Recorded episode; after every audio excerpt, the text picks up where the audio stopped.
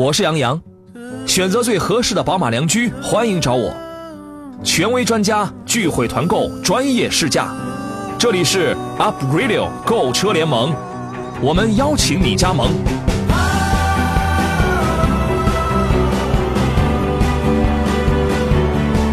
FM 一零一点一 Up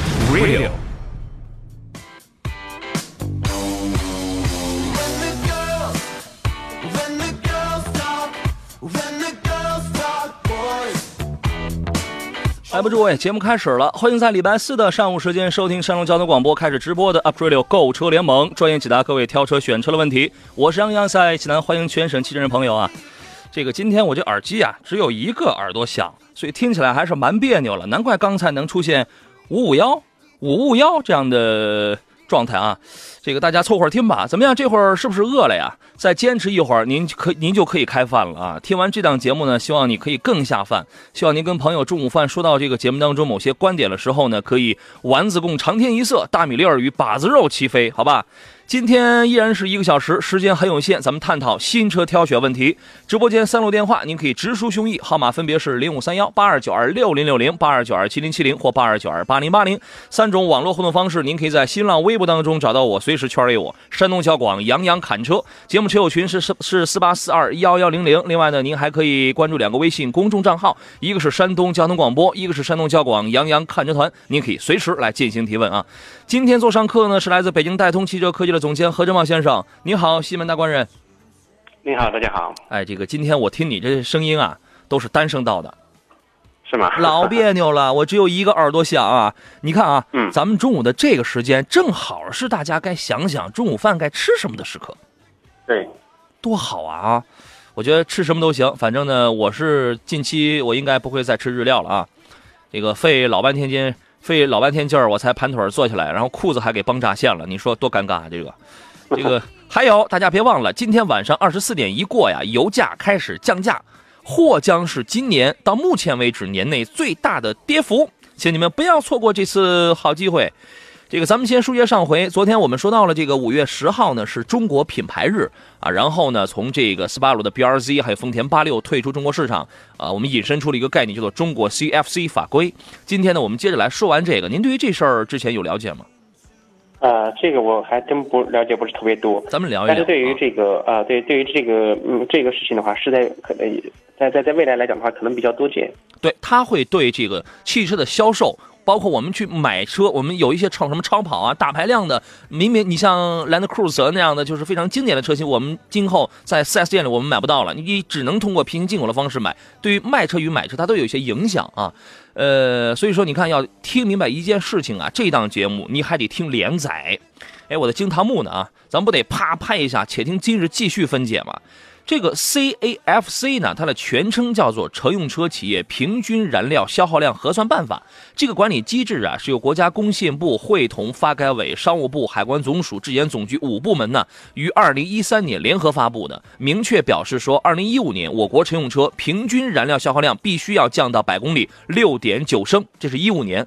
啊，然后呢，到二零二零年则必须要降到百公里五点零升。现在呢，随着二零二零的这个时间红线越来越近了，所以各家车企开始对自个儿在华车型的布局进行重新的梳理。由于 BRZ 和八六所占市场份额相对较少，同时又相对油耗较高，所以他们成率先成为了。牺牲品，所以说要满足两个条件：一呢，你的销量、你的市场占有的份额必须要比较大；另外呢，你的油耗还不能太高。不仅是必呃，不仅是不能太高，二零二零年必须要降到百公里五点零升，你才能在我们国内来进行销售。那这样来算的话，你觉得企业可能下一步会怎么做？然后我们市场上有哪些车可能都会见不到了呢？呃，没错，这个事件的话呢，就代表了我们现在国内这个逼迫着，就从政策层面的话开始这个。呃，逼迫车企开始进行技术升级和改革。嗯，所以我们看到现在，呃，大量的这个车型，呃，都开始采用这个呃排小排量的涡轮增压。嗯，其实这样的话呢，它既保证了车辆的动力性能，同时又降低了油耗。是而这些个大排量的自然吸气车型的话，呃，因为油耗大，所以说它会逐步退出这个历史舞台。嗯呃，随着接下来而来的话，应该是有很多车企，呃，将会面临重大的一个挑战。嗯，对，这个 C C A F C 呢，就是企业平均燃料的这个消耗量啊。呃，因为它跟英语当中的这个咖啡厅意思的拼写是比较一致的，这咖，所以大家才会叫它叫咖啡法规。咖啡法规最早是 一九七五年在美国实施的，当时它出台其实是一九七三年第一次石油危机结束以后的一种觉醒嘛啊。然后呢，现在就就是考虑到中国的 CFC 和美国的 CFE 之间的这个共性，所以哎，我们在圈内也会称它是叫中国版的这个咖啡法规。呃，但是需要注意的是，刚才我我们说了一要看销量，二要看这个平均燃料的消耗量。但是需要注意的是什么呢？为了鼓励车企产销新能源产品，所以呢，新能源车型跟传统燃油车型在实际计算当中的权重是不一样的啊。那么具体的计算方法，这个特别繁琐啊，这个咱们就不看了。呃，主要参考油耗就可以了。有一个事情就是怎么来惩罚未达标的这个车企，它通过六项惩处，呃，六项这个限制性措施：一呢是通报批评。通报批评这个不达标的企业。二呢，不达标车企，呃，旗下燃料消耗量高于目标值的新车停止申报。三是叫停不达标车企的产能扩容的这个投资。四一个是对于不达标企业加强监管力度。呃，五一个呢是将相关标准纳入到新车三 C 认证规则。其实这个属于是预防意义要大于惩罚意义了。最后一个惩罚措施是不达标企业递交改善计划承诺书，不达标车型停产限产。啊，那么我们要说到，我们要说回的就是对于消费者受到了影响。刚才我们讲到了像 B R Z 八六这样的车型，包括这个 Land Cruiser，呃，二零一六年十二月份，一汽丰田的长春工厂东工厂当时就关闭了。它这一举措，当时它也标志着这个国产的兰德酷路泽正式停产。因为什么呢？兰德酷路泽这个车特别经典，但是产能市场占有率。这个跟产能没什么关系，就是市场的占有量特别的低。然后呢，它四点零升的这个综合油耗已经达到了十三升多了，而且这是工信部给的一个理论的这么一个油耗，这个要高了。所以说它首当其冲成为了一峰最先砍掉的这个车型。那由此可见，将来我们会见到一大溜的这个大排量非常经典的一些车型，因为它达不到这个五点零升的油耗啊。您认为呢？啊，它是这样的五点零升的油耗不是说单一车型。必须达到五点零。如果以这个为门槛的话，大批的这个大排量车型将会退出这个呃这个整个市场。嗯，实际上它是指车企车企整个的一个平均油耗。嗯啊，它的在在售产品的整体的平均油耗是这样的，而不是说单个车型。嗯，所以说这个接下来面临的更大挑战，我认为像类似某些品牌的话，真是。有严峻的挑战，比较危险，因为根据木桶原理啊，因为你可能我生产五台车，我其中四台车都都这个达标，但第五台车由于它油耗太高，它会拖低我这个整体的平均值。对吧？所以我就要砍掉。有一些办法呢，就是未来车企一定会利用一些啊新能源产品啊，因为在上海车展上你会发现什么这个三菱家里的呀，这个传祺家里的很多，它都它都会推一些新能源产品，小排量涡轮增压呀、纯电动啊、插电混呐这些都有。那么那些高性能的车啊，呃那些什么超跑啊，我觉得这个可能它就要要难。啊，之前这个大家比较关心的新思域的 Type R，还有 Subaru 的这个 WRX STI 等等这些车型，可能都要很难。包括在上海那个 MX 五的那个 RF，我觉得因为这个车注定它是没有办法达到第四阶段的这个目标值的，但是它依然会引入，那怎么办呢？大家想想，就何以解忧啊？平行进口吧。对，是不是只能买这个平行进口车？而现在平行进口车截截至目前还没有受到 CAFC 的这个。约束大家，如果你非常喜欢一些科尔维特呀、啊 Camaro SS 等等这样这样一些超跑的话，你只能通过这样一个途径。葡萄酒说：“我想到了纳智捷。”哎，你为什么会想到这个？纳智捷因为油耗巨大吗？就是他可能想到的销量不行。实际上，我们看到它的整个系列车型的话，呃，什么 U 六啊、大七啊、啊等等这些车型来讲的话，呃，并不是说油耗过高的问题，是由于这个整个品牌影响力的问题。现在因为同啊，这个同层次的车型竞争压压力是非常非常大的，所以说，呃，整个市场还是比较弱势的。对它主要考虑的是那个什么，这个可能市场保有量这个特别的低啊。早上小伙说：“杨洋你好，何老师好，我有十五万，哎，括弧说可以分杨洋一半哦，我也无功不受禄啊。你说你这一大清早，我这今天我这刚一张嘴，刚一上班就有人就要分我七万五，你这个上哪儿找这么好的事儿？来，那个大白，请把我的账号发给他。哎呀，真好。”那你他说我想买辆家轿，那很遗憾，你只能买一台七万五的家这个家轿了。他看好的是思域和 Lamando，我只想要动力与空间，麻烦给深度评析下。十万能买一点五 T 的这个思域，也能买到一点八 T 的，一点八 T 的 Lamando 应该差不多了吧？呃，一点八 T 的十五万是买不到的。哦，他如果只有严格十五万的话，那可能只能上一上一个一点四 T 的了。对。哦。那呃，如果在这个、对手呃这个零度跟这个呃思域两车之间去选的话，呃，从这个车辆的这个使用方面来讲，呃，零度的空间还是要更大一点。嗯一点四 T 的话，动力也还可以。更实用。相比较这个思域来讲，思域的呃动力性性能表现会比零度要好一点。好了，我们继续回到节目中，关于这个 Civic 还有 Lamando 的这个问题，我们请何先生接着来讲完啊。何工你好，呃，在这两车之间的话呢，呃，如果说选这个 1.4T 的呃零度，零度的话，它分低功率和高功率。嗯，如果办齐了十五万的话，那你买到的应该是低功率的车型。嗯，呃，相比较这个呃思域的话呢，动力表现可能会差一点，但是整车来讲还是比较实用。嗯所以两车之间，我的个人倾向还是选择这个呃零度。零度，如果说呃只是个人上下班，呃自己代步来用的话，嗯呃这个思域也还可以，因为很多年轻人喜欢，呃这个车的这个动力操控性的对动力性能表现，呃还是还是挺挺好的。你看他想要动力与空间，实话实说，在这里边谁的加谁的加速性能更好，肯定是一点五 T 的这个思域，这个要更好。但是你要牺牲掉一定的后排空间，诚然了 Mando 的后排空间这个也过也过低啊，但是也哎，但是它也兼顾一定的这个实用性嘛。呃，我建议你去试这个你去试乘一下，你去试乘一下啊，因为你在乎空间嘛，你觉得。如果说 Civic 它的这个空间已经能满足你的需要的话，如果你在你的印象当中动力占优，动力占的比重比较大的话，那这个思域它是要占优。不然你你如果想均衡来来考虑，你还想考虑实用的话，呃，零度确实要 OK 的啊。平淡才是真说，长城哈弗的 H 7怎么还不产手动挡？难道手动挡只代表低价 低质吗？荣威、吉利这方面做的就比较好啊啊！嗯，您怎么看？这个车型的话，你指望它手动挡的可能性，我觉得不大，因为是像如此大的尺寸的车型，呃，手动四驱，呃的这种车型，因为这它主要是兼顾到市场的啊、所以说这个车型你指望它有手挡的可能性，嗯、比较小，他可能特别喜欢开手动挡的是吧？哈，有可能。我觉得后头也不排除说是，呃，因为哈弗家里或者其他品牌，它都会用这样的套路。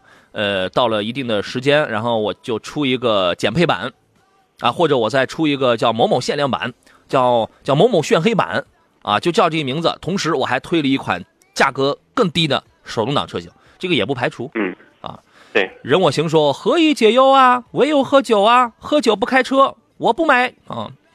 我说实话，不买车也挺幸福的，对吧？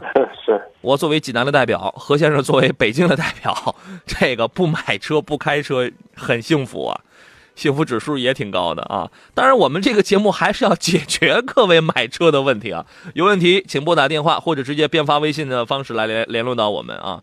呃，幸福人生路说，杨仔，雪佛兰的这个探界者这个车内饰做工有些粗糙啊，二十多万的价格，怕以后要跳水。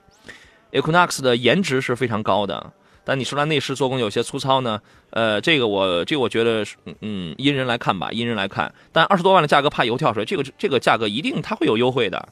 至于说会不会这个出现大的水花，就已经在二十万以里了啊。你啊看到二十多万的，应该是中高配的车型。嗯，呃，这个车型跳水是肯定的。肯定就是就看水花大不大，看跳看来跳的大与不大的这个问题啊。吃鱼只是鱼嘴说，现在大排量就少很多了，都推小排量这个代替的了。是啊，确实是这样，有人就特别喜欢。当然，我们其实我觉得我跟何工应该属于是一类人，不，不是一类，我是特别怀念大排量自吸机的。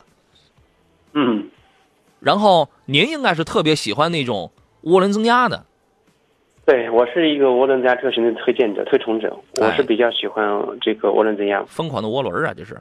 呃，爱之元素问一问题，他说他现在开的是一辆雪佛兰的 SUV，想换一辆轿轿车家用，已经考察了有一段时间了。一开始呢是国产的吉利博瑞，啊，对轿车嘛，后来又看了斯柯斯柯达的速派，请帮忙分析一下，把斯柯达速派和帕萨特迈腾来比较一下。另外，速派的 1.4T 和 1.8T 家用的话，应该考虑哪一个呢？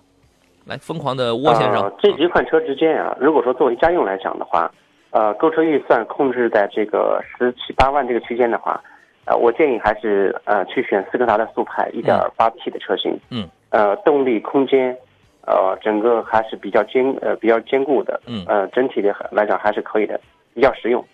对呃，油耗不会高很多，但动力会好很多，动力会好很多对啊。那个青山绿水间说：“你们俩疯了吧？不买车？对啊，这那言下之意是不买车，咱俩在这儿做什么节目啊？对吧？对，哎呀，我我说实话，我我有的时候我自己被堵在路上的时候，我也我也在想，哎呀，还做什么买车的这个这个节目，还买什么车呀？哎呀，但你有的时候你这个想想，经济还得发展，家庭还得便利啊，生活还得改善啊，不就这样吗？然后刚才还有一位就呃鲁地科迈罗说，杨仔，刚才您您您那是哪儿的？您这儿是哪儿的口音呢？刚才说了啊，因为我那耳机只有一个耳朵响，所以听不到自己的这个反声，刚才有点别扭，现在感觉要好一点，感觉要好一点啊。再来说一个事情，呃，大众啊，刚刚发布了一个消息，它要停止它的时速 DSG 的这个研发。之前我写过一篇文章，变速箱档位不是越多越好，并不是越多越好。那天节目我说了一辆什么车来着？说了一辆什么车？然后在也在研发这个时速的变速箱。然后呢，奔驰之前发表声明说，觉得到了八档已经匹配的很好了。啊不，这个到了九档已经匹配的很好了，我不会再去研发更高的这个档位了。本田之前发表声明，说到八档已经匹配的非常完美了，我不会再去研发这个更高的这个档位了。呃，猛禽 F 幺五零出了一个十 AT，然后呢，之前也有消息声称这个本田放弃了研发它的十 AT，但这也未知可否。但现在大众确实停止了它的时速 DSG 的这个研发，因因为这个结构很复杂，造价。过于高昂，高昂，因为原来它的计划是在全新一代的帕萨特，还有第八代的高尔夫要配备这台这个变速箱啊。一四年的时候，维也纳发动研研讨会，他当时还展出了这个，但是现在有个消息，今后可能见不到了。您有没有觉得，其实现在的这个七速啊，你比如说 DQ 五零零啊，DQ 三八零，DQ 呃这个还有六速的这个 DQ 二五零，其实我觉得已经够用了。您认为呢？嗯。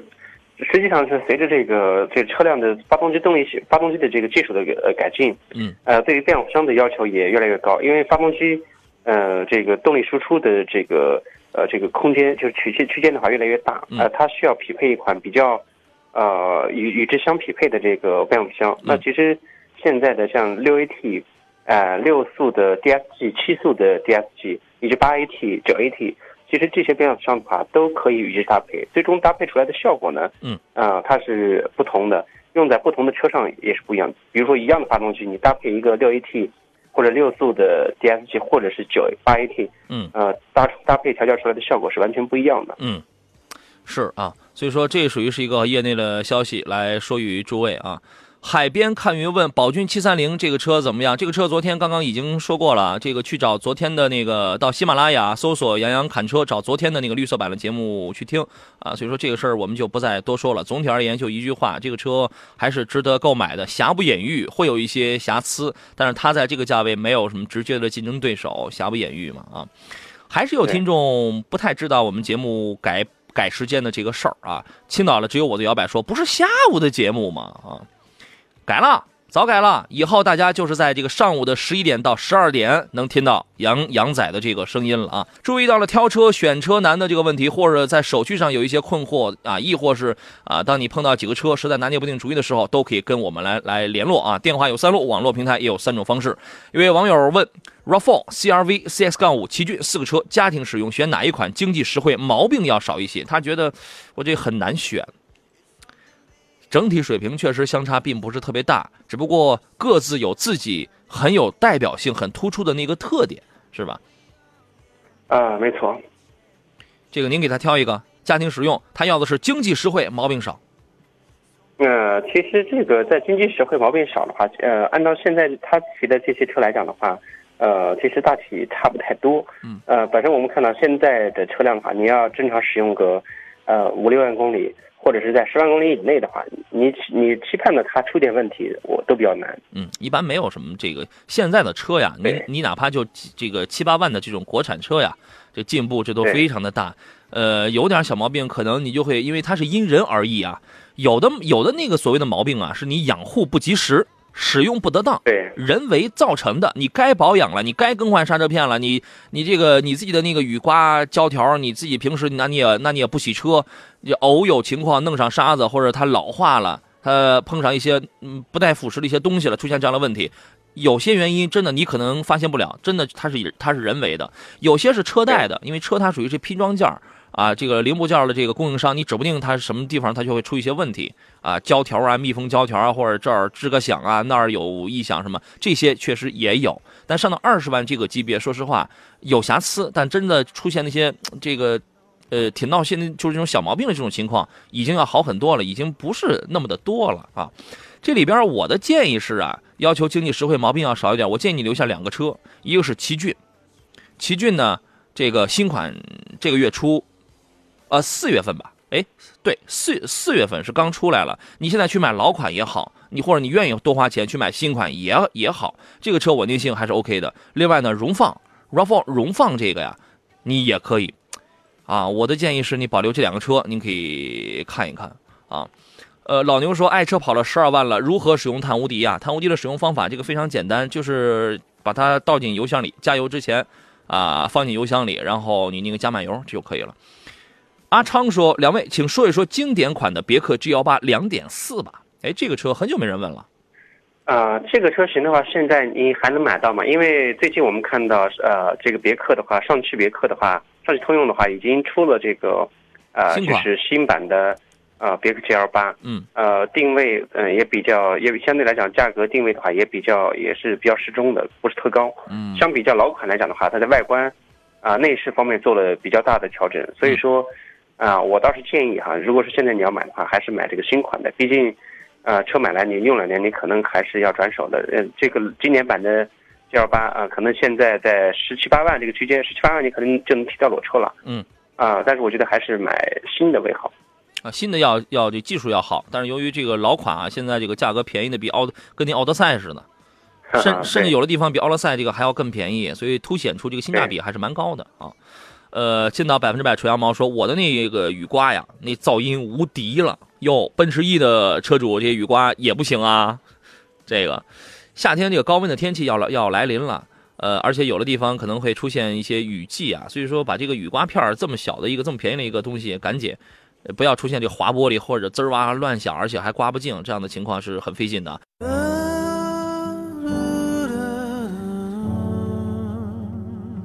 我是杨洋，选择最合适的宝马良驹，欢迎找我。权威专家聚会团购专业试驾，这里是 Up Radio 购车联盟，我们邀请你加盟。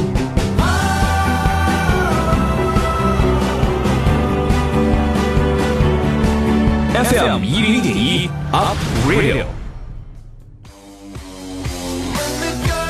来，诸位，欢迎继续回到节目当中。每周一到每周五上午的十一点到十二点，为期一个小时。这档节目叫做 Aprilio 购车联盟，专业解答，帮助诸位去挑车、选车、买车的这样的一个服务啊。这样的节目内容，我是杨洋。有问题有买车挑车的问题，各位可以通过电话零五三幺八二九二六零六零七零七零或八零八零直抒胸臆。当然，还我们还有三种网络互动方式，您可以直接给我发微博，山东校广杨洋侃车，侃大山的侃，第一个杨是木字旁，第二个杨是提手旁，或者直接通过微信的方式。我看到现在有太多的朋友都喜欢这个用微信发一文字啊啊，这种方式也挺时髦的，对吧？发送你的问题到山东交通广播的微信公众号，或者节目节目以外的时间，您还可以关注山东交广杨洋看车团，搜索小喜的拼音全拼杨洋 FM 幺零幺幺，在节目以外的时间发微信给我，我也同样可以给予诸位回复啊。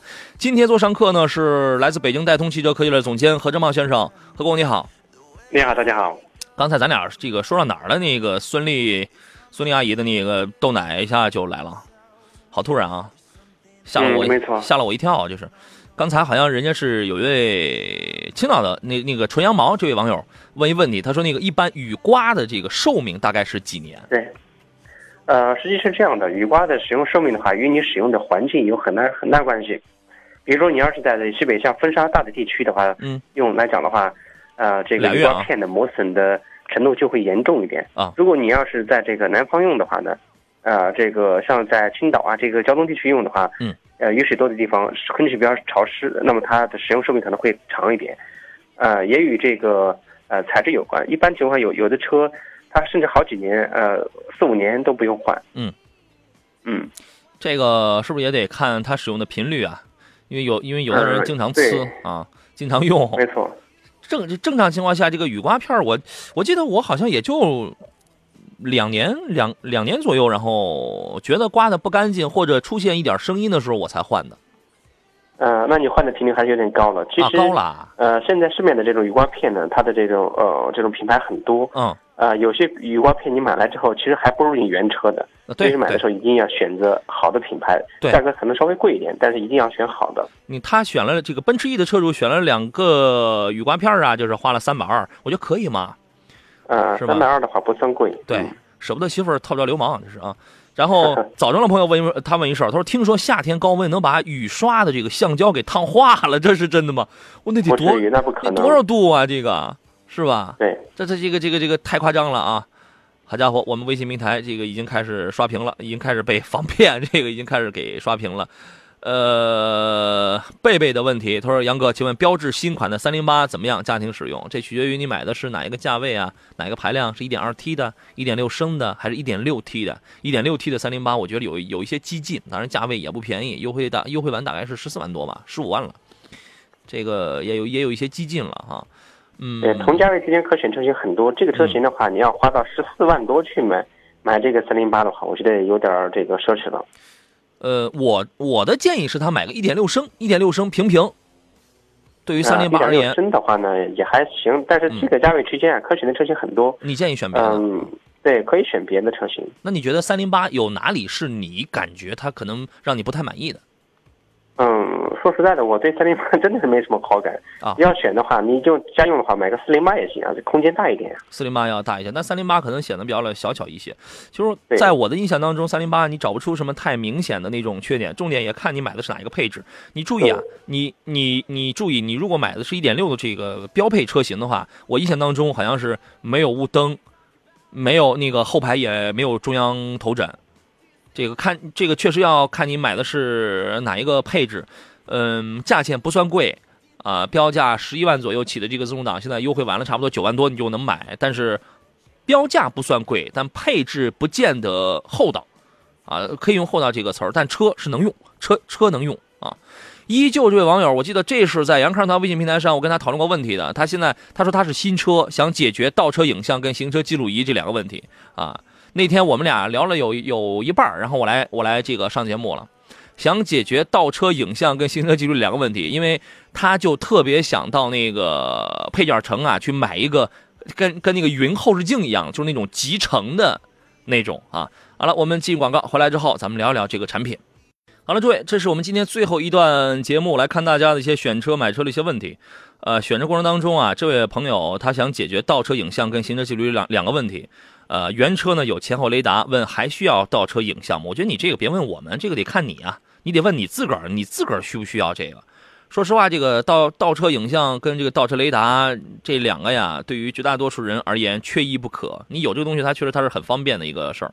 他现在啊，说白了，他就想原车有雷达，但没有倒影，他就想解决我我是装一个传统的，因为我我原来我给他的一个建议是，你不用买那种特别花哨，什么云镜啊，什么那种那种东东啊，你就去买一个传统的，什么趴趴狗啊，什么就是那种行车记录仪，你放在后边就不挡什么视线。关键他还想要倒影，你知道吗？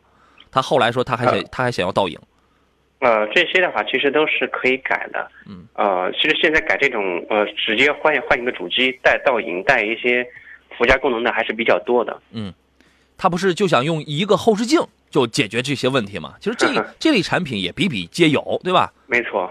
比比皆有。您跟他有没有什么你认为比较好的品牌，你可以推荐给他？首先呢，你如果真想解决这一个问题的话，那么你就去买一个，就是那种你别买山寨的，你找点好牌子，就是那种几合一的那种那种后视镜，啊，然后呢，这个需要怎么安装？需要怎么来做？有没有什么好的品牌来进行推荐？何工，您来您您来说说这个问题好吗？呃，这个品牌的话，我呃在这里不做特别推荐，其实很多，嗯呃你就找适合专车专用的这种呃产品就可以，现在非常多的。嗯。然后在在这个安装上有什么需要提醒的吗？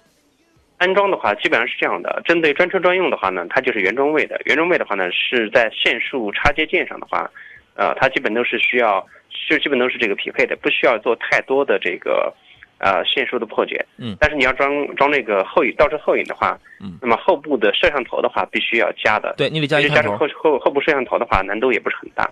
啊、在后箱盖呢，呃，掀开之后可能得需要走线。嗯。呃，这部分的话就要就要看这个安装人员人员的这个操作的熟练程度，呃，难度也不大。对，你在哪儿买，你让人家弄，是吧？所以说这个事儿，现在我们给一个结论：你既然想要倒影，你如果不愿意花太多的钱去做一些改装的话，那你就是直接加一个就是那种多功能的那种什么云后视镜，你直接你用一个这个东西就可以了啊。对，临沂的朋友刚才给我发了一个 QQ 啊，他说：“杨哥，我终于买车了。”我说：“祝贺你呀、你终于要开始这个遭遇堵车的这种苦恼了。”然后有人问你买了什么车，他说 CRV，因为老婆说空间大能拉货。哼，祝贺你啊，祝贺你。然后他提一个问题，他说这个临沂啊，现在满天的这个杨树毛该怎么办呢？你有什么办法？呃，这种杨树毛的话没办法，嗯过了这个季节就好了。只 不过只不过现在呢，就是 你正常行车啊、嗯对这个车辆车辆影响最大的一个就是前方的呃冷凝器、散热器，再一个就是空调。空调的话呢，如果我们经常使用这个外循环的话，嗯，空调的这个呃这个空调滤芯的话可能会脏一点，呃，嗯这个其他的问题不大。也有在那个冷凝器前边啊固定好那个小铁网的，或者小小过滤网的。呃对这种的话，其实有一些缓解作用，但是呃，这长时间来讲的话，意义也并不是很大。因为这个柳絮毛的话，一到那么强烈的风一吸进去的话，嗯，它立马就这个呃分解了，所以到它会夹层夹呃夹层这个沉淀在呃冷凝器和散热器的中间。对啊、所以说但这个需要时间沉淀。你比如说年头长一点的车，三嗯五年的车，如果你从来没洗过。呃，冷凝器或者是一个散热器的话，嗯当你拆解开、分分解开、分体开之后，你会发现中间会夹一层挺厚的一个棉被出来。嗯嗯，对。呃，等这反正这个季节呀、您就自己想着自己闲着，反正闲着没什么事儿的时候，自己那个掀起来，有办法的话自己清理一下。这个你建议拿拿那个水枪呲吗？啊、这个拿水枪呲的话，这个办够法够呛。并不是解决呃这个问题的根本。对，自己要想彻底解决的话，还真得需要把它拆开，嗯呃，从这个上面用气枪吹就可以了。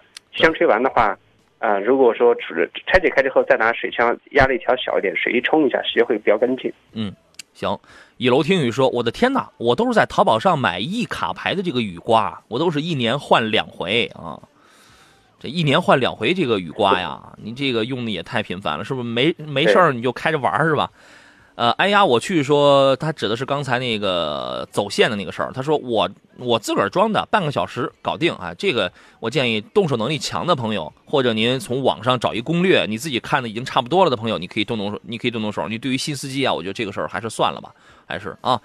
为你暖暖手说：“杨洋何老师好，请问自动挡的艾瑞泽五和吉利帝豪怎么？哎，艾瑞泽五好像刚刚出了一个 1.5T 的车型吧？大概就是昨天还是前天刚刚出来的，也是在九万、十万上这个价位啊。自动挡的艾瑞泽五与吉利帝豪该怎么来挑选啊？你怎么看呢？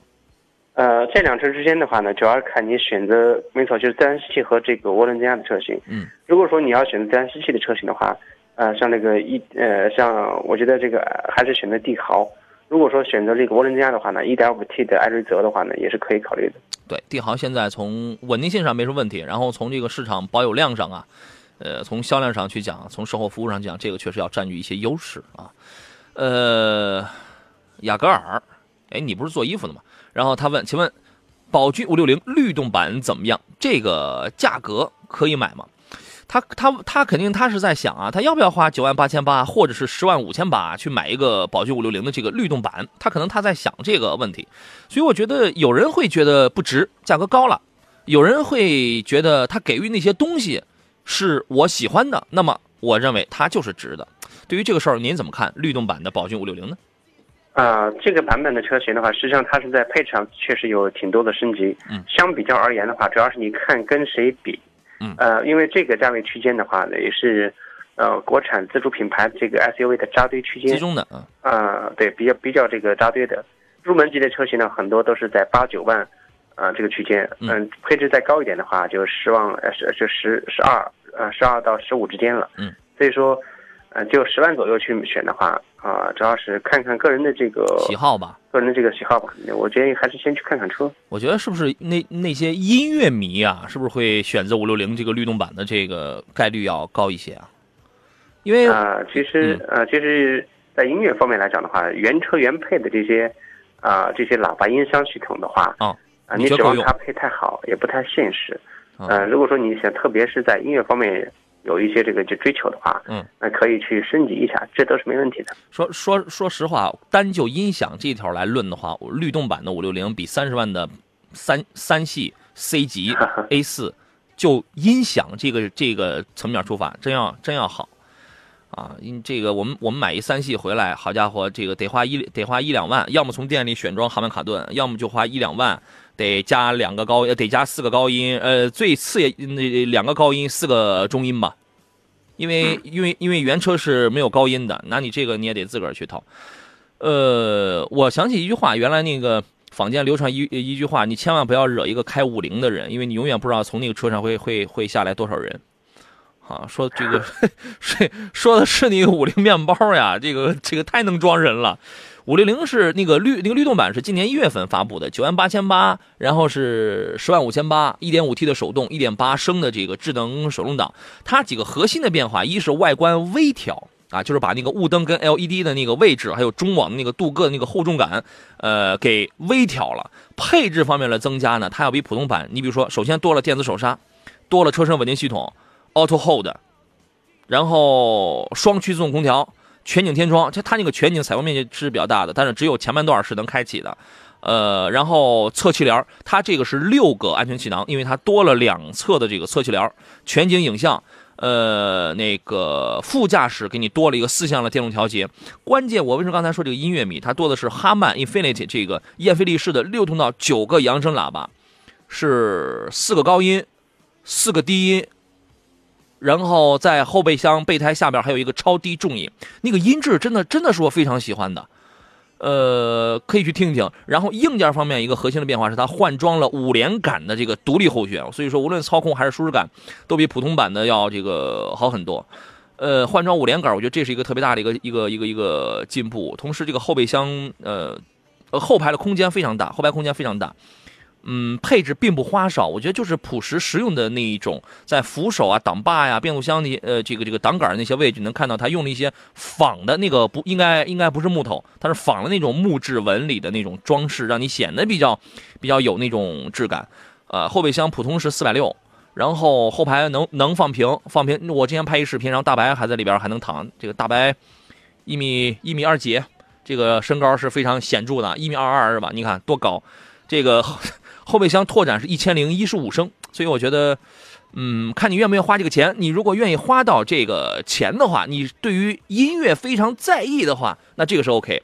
我们青岛的无极这位网友说，车载音响再好也就那么回事儿，音乐听多了还容易走神儿。当然，这属于是每个人的这个观点。你你比如说我，我开车音响一定得好，音响一定得好。你看，从你说这个话证明你是音痴，你是吧？啊。